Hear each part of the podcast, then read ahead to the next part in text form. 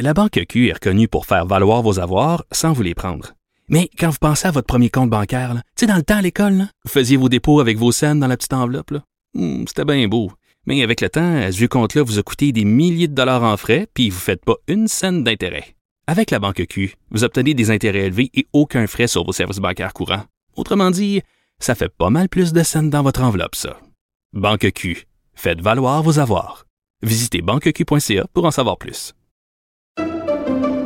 Pendant que votre attention est centrée sur cette voix qui vous parle ici, ou encore là, tout près ici, très loin là-bas, ou même très, très loin. Celle de Desjardins Entreprises est centrée sur plus de 400 000 entreprises partout autour de vous.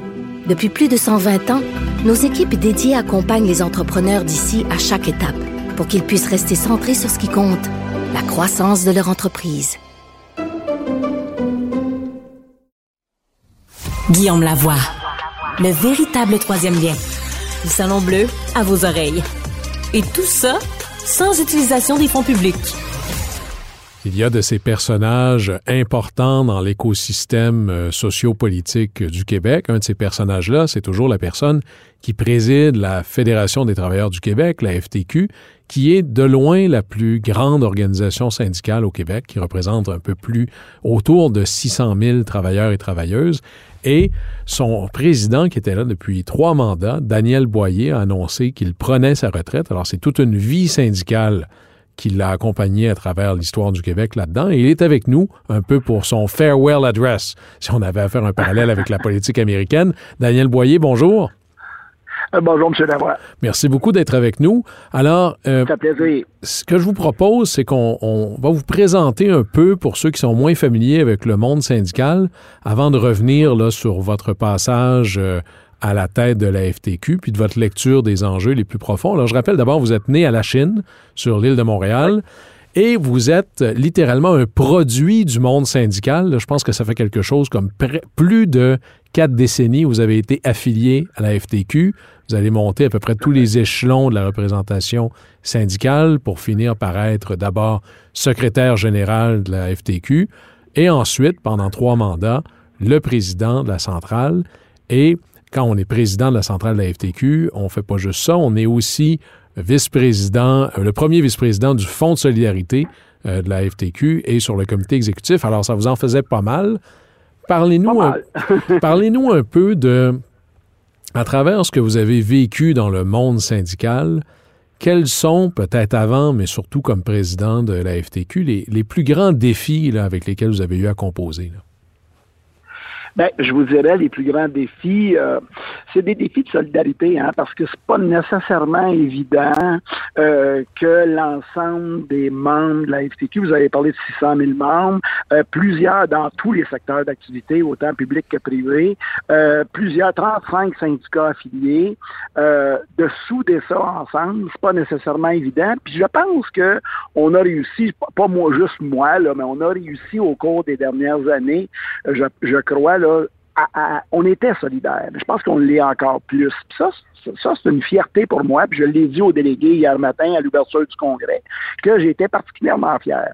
Puis ce que j'ai constaté pendant toutes ces années de militantisme, surtout les années que j'ai passées à la FTQ, mais aussi dans mon syndicat euh, avant, euh, la confiance que les gens m'ont témoigné. Puis cette confiance-là, c'est aussi réciproque parce que j'ai fait confiance aux militants, aux militantes, j'ai fait confiance aux travailleurs, aux travailleuses tout au long de mon parcours. Puis ça, c'est quand on travaille dans la confiance, quand on milite dans la confiance, c'est pas mal différent que quand il y a des chicanes, puis, euh, puis on chicane de temps en temps. Hein. On, fait, on fait des débats à la FTQ, on fait des vrais débats, puis on n'est pas toujours sur la même longueur d'onde, mais euh, quand je parlais tantôt de solidarité, on finit tous ensemble, solidaires, quand on prend, on prend nos décisions, et ça, c'est éminemment important. Oui, il y, a un travail d'orfèvre presque, parce que c'est pas facile. Il y a des travailleurs ah dans, des, Dans, dans, toutes sortes de domaines, des urbains, des ruraux, des, il y a du 4-5-0. Tout mettre ça ensemble, vous avez peut-être un défi de est-ce que ça veut dire mettre le Québec ensemble? Ben, ben oui, puis là, vous me parlez surtout de région, mais moi, je pourrais vous parler de secteur d'activité. C'est pas évident quand on a du monde de, l'éducation, de la santé, du monde de la forêt, du monde des mines, du monde. Puis, ce monde-là, quand on se parle puis qu'on fait des vrais débats, on constate qu'on a sensiblement les mêmes enjeux. Euh, puis les enjeux, c'est clair, c'est le projet de société de la FTQ. C'est une société plus juste, plus équitable, plus démocratique, euh, plus verte. Euh, puis ça, on partage ces valeurs-là. Puis quand on, on, débat, ben on débat toujours en fonction de ce projet de société-là qu'on se souhaite tous. Et c'est ça qui fait qu'on se rassemble puis qu'on est solidaire en bout de piste, même si à l'occasion on a des, euh, des intérêts des fois divergents. Puis moi, ce que ce qui, ce qui m'a frappé pendant tout mon parcours syndical, c'est des militants et des militantes qui se promènent aux quatre coins du Québec puis qui vont appuyer d'autres travailleurs et travailleuses. Puis c'est pas nécessairement leur lutte à eux, mais c'est des luttes qui les touchent. Euh, puis ça, c'est éminemment important. Euh, puis ça, ça, ça me rend fier. Ça me rend fier de la FTQ, ça me rend fier du mouvement syndical au Québec puis euh, mouvement syndical qui, qui, est important. Là, euh, la taux de syndicalisation au Québec, on est un peu un village gaulois en Amérique du Nord. Là, euh, il frôle le 40 ce qui est, ce qui est vraiment pas le cas ailleurs au Canada et aux États-Unis. Là. Donc, on peut être fier de ça. Puis le fait que on a une grande présence syndicale au Québec, puis on la souhaite encore plus grande, là, une grande présence syndicale au Québec, ben c'est ce qui fait aussi qu'on est une des sociétés les plus progressistes, puis qu'on a on a des services sociaux qui sont des fois qu'on décrit puis qui sont pas à la hauteur, mais euh, on peut on peut tous aller à l'école puis se faire soigner puis bon. Ben, euh, parlons de, parlons de votre mandat, Daniel Boyer, parce qu'il y avait une, vieille blague dans les corridors de la FTQ il y a très longtemps. C'était la, CSN y pense, la CEQ la, la, la, CE, la, CEQ le dit, puis la FTQ le fait. Alors concrètement, c'est quoi le gain dont vous êtes le plus fier dans votre mandat? Ben, ben, je voulais un peu mentionner, la, confiance, la solidarité, euh, ça, je pense que c'est important. Puis ça, je me suis attaqué quand je suis devenu président de la FTQ, puis il y, a beaucoup de dossiers sur lesquels on a travaillé, puis entre autres l'an passé, quand on, on a mobilisé nos membres. Nos membres se sont mobilisés pour la réforme en santé et sécurité. C'est la plus grande, c'est une mobilisation qui s'est étendue sur un an pendant toute l'étude du projet de loi. C'est la plus grande mobilisation qu'on a jamais exercée à la FTQ. Ça, je suis particulièrement fier de ça. Puis au début de mon mandat, là, ça, ça touche, vous avez parlé du Fonds de solidarité tantôt, où je suis le premier vice-président. Quand je suis arrivé, on s'est attelé parce que, bon, il y avait... Euh, il y avait une petite tempête, une moyenne tempête, une grosse tempête peut-être. Des enjeux de gouvernance, du ménage à faire. Tout à fait. On s'est attardé à revoir la gouvernance. Puis, euh, écoutez, moi j'ai été élu, euh, j'ai été élu au début décembre 2013 comme président, et le 8, le 8 février 2014, j'annonçais une nouvelle gouvernance au Fonds de solidarité. Ça, je suis particulièrement fier de ça. Une nouvelle gouvernance là, je vous le dis là, qui c'est à date de 2014, mais elle, est encore tellement d'actualité qu'il y a plusieurs sociétés publiques qui devraient s'en inspirer parce qu'elle est drôlement d'avant-garde, cette nouvelle gouvernance-là. Puis d'ailleurs, l'Institut de gouvernance nous a remis une espèce de, de pas, pas une attestation, mais a reconnu ce travail de gouvernance-là l'année qui a suivi. Donc, vous imaginez d'où on partait, puis que l'Institut de gouvernance nous reconnaît. Bon, santé, sécurité au travail, gouvernance au Fonds de solidarité, ça c'est dans les, les meilleurs coups. À l'inverse, puis pas pour, euh, pas pour être particulièrement le méchant, mais c'est quoi votre plus grand regret? Oh mon Dieu. Mon, ben, mon plus grand regret, je vous dirais, euh, je pense qu'on n'a pas on n'a pas fait assez euh, on n'a pas donné assez d'informations au niveau politique. Puis vous savez, la FTQ a n'a jamais eu peur de se mouiller dans des périodes électorales, puis à certaines périodes, on a appuyé des partis politiques. On ne le fait plus au moment où on se parle, mais je pense qu'on devrait prendre une plus grande place au niveau politique au Québec. C'est d'ailleurs, ça, a été soulevé d'ailleurs euh, ce matin ici, euh, ici au Congrès. Je pense qu'on devrait prendre une plus grande place. Puis j'ai annoncé, j'ai dit dans mon discours aussi, moi je suis un souverainiste, puis euh, la FTQ a toujours été souverainiste et je surfe sur de vieilles affaires. J'ai surfé sur de vieilles affaires. vous avez ressorti des, discours, j'avais l'impression d'entendre euh, euh, des présidents de la FTQ d'une autre époque. Là. Vous avez fait une, foi, une profession de foi souverainiste euh, à ramener. Mais justement, parlons de ça, parce que il fut une époque. Puis peut-être que l'époque a changé, mais je vous ai entendu dans un de vos discours, je vous cite, là, nos manifs, ça pogne de moins en moins. Il y a un décrochage d'une plus jeune génération avec l'appartenance syndicale. Et les mots d'ordre euh, officiels ou officieux de la FTQ ou de d'autres syndicats, euh, vous n'avez pas appelé à voter pour la CAQ ou le Parti conservateur, mais si je prends tous ces votes-là ensemble, c'est sûr qu'il y a beaucoup de monde affilié à la FTQ qui a voté pour la CAQ et le Parti conservateur. Alors, dans quelle mesure est-ce que l'opinion du leader de la première organisation syndicale au Québec, ça a encore un tir en dos à la veille d'une élection ou en vue de setter l'agenda politique? Bien, ça n'en a plus. Parce que les gens ne veulent pas se faire dire pour qui voter. Euh, ce qu'il faut faire, c'est qu'il faut travailler bien avant. Bien avant, informer nos gens. L'action politique, là, elle, doit se faire, elle devrait se faire à tous les jours dans toutes nos activités syndicales. Donc, c'est bien avant. Puis, moi, j'ai pas de problème avec de nos membres qui ont voté pour le Parti conservateur ou pour la CAQ, en autant qu'ils sachent pourquoi ils ont voté. J'ai un peu de difficulté à comprendre. Vous pensez qu'ils ne le savaient pas? Ben, ils sont peu informés. Les gens sont peu informés. Puis moi, je pense qu'on devrait parler plus de nos valeurs, de nos revendications, davantage dans nos instances, dans nos activités syndicales, dans nos assemblées syndicales, puis expliquer les programmes des partis. Puis si les gens décident de voter pour la CAQ, pour le, Parti conservateur, ils le feront, mais ils vont le faire en toute connaissance de cause. Moi, je pense qu'ils ne le savaient pas suffisamment. Puis je pense qu'on a un travail à faire. Il faut expliquer pourquoi on revendique une assurance médicaments publique universelle? Pourquoi on revendique une amélioration en assurance, de l'assurance emploi? Pourquoi on revendique des meilleurs services sociaux en santé, en éducation? Pourquoi on veut pas de baisse d'impôts, puis qu'on veut, puis qu'on veut pas de chèques, puis qu'on veut euh, des mesures plus structurantes pour notre économie? Ça, il faut expliquer ça. Ça, c'est pas toujours simple, mais il faut le faire. Mais Daniel Boyer, là, je vous écoute, euh, c'est pas un discours de quelqu'un qui s'en va à la retraite, là, c'est plus presque un discours de quelqu'un qui se présente à la présidence de la FTQ, mais comme ça, vous l'avez fait. Euh, oui. Il y a combien de partis politiques qui vous appellent? Ah, ben, il y en a un. Non, mais non, j'ai passé un autre appel. Écoutez, j'ai 64 ans.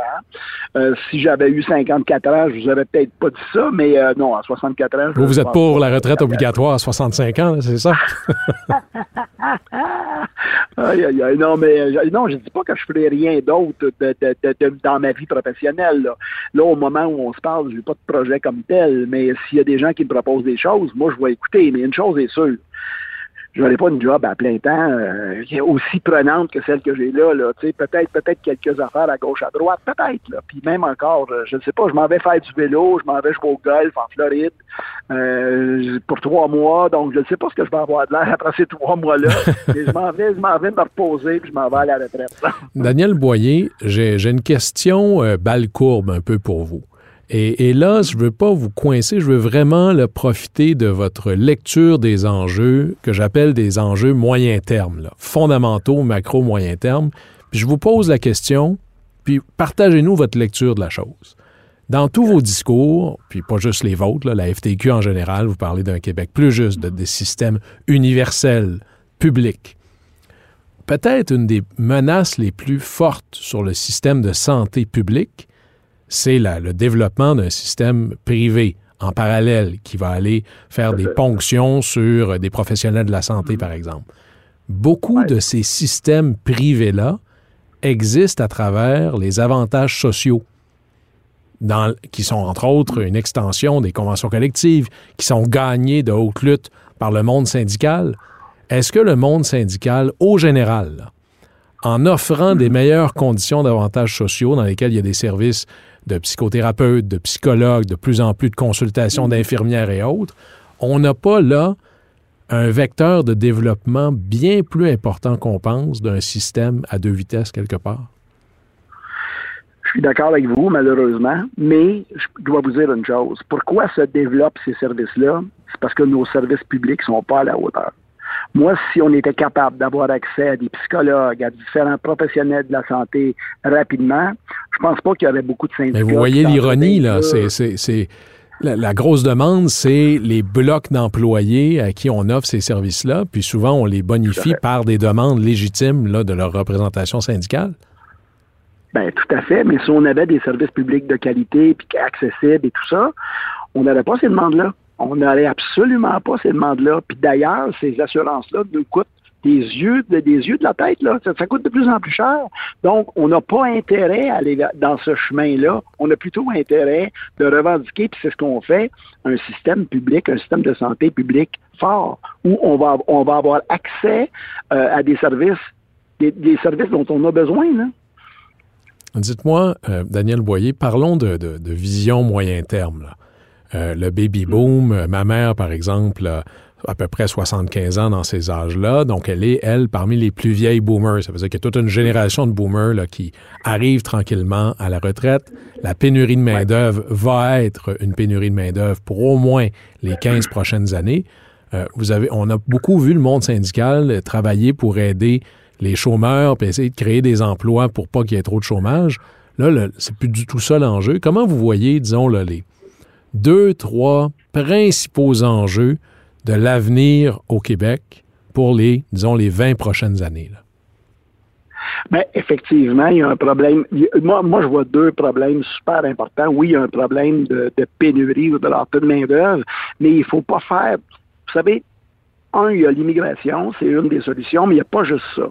Euh, il y a des clientèles qui sont plus éloignées du marché du travail. Vous parlez de, des, personnes plus âgées qui quittent, puis on devrait peut-être euh, on devrait peut-être favoriser un, milieu de travail plus sain pour eux, aménager des horaires, les faire travailler à temps partiel, faire du mentorat, des mesures qui vont les, qui vont les inciter à rester au travail des handicapés, des personnes autochtones qui sont plus éloignées du marché du travail. Moi, je pense qu'il faut, ça fait partie aussi de la solution. Donc, il y a un bouquet de solutions et c'est pas juste l'immigration. Ça, c'est un défi. Euh, le deuxième, puis là, il m'inquiète parce que celui-là, il est, il est présent depuis à peu près un an.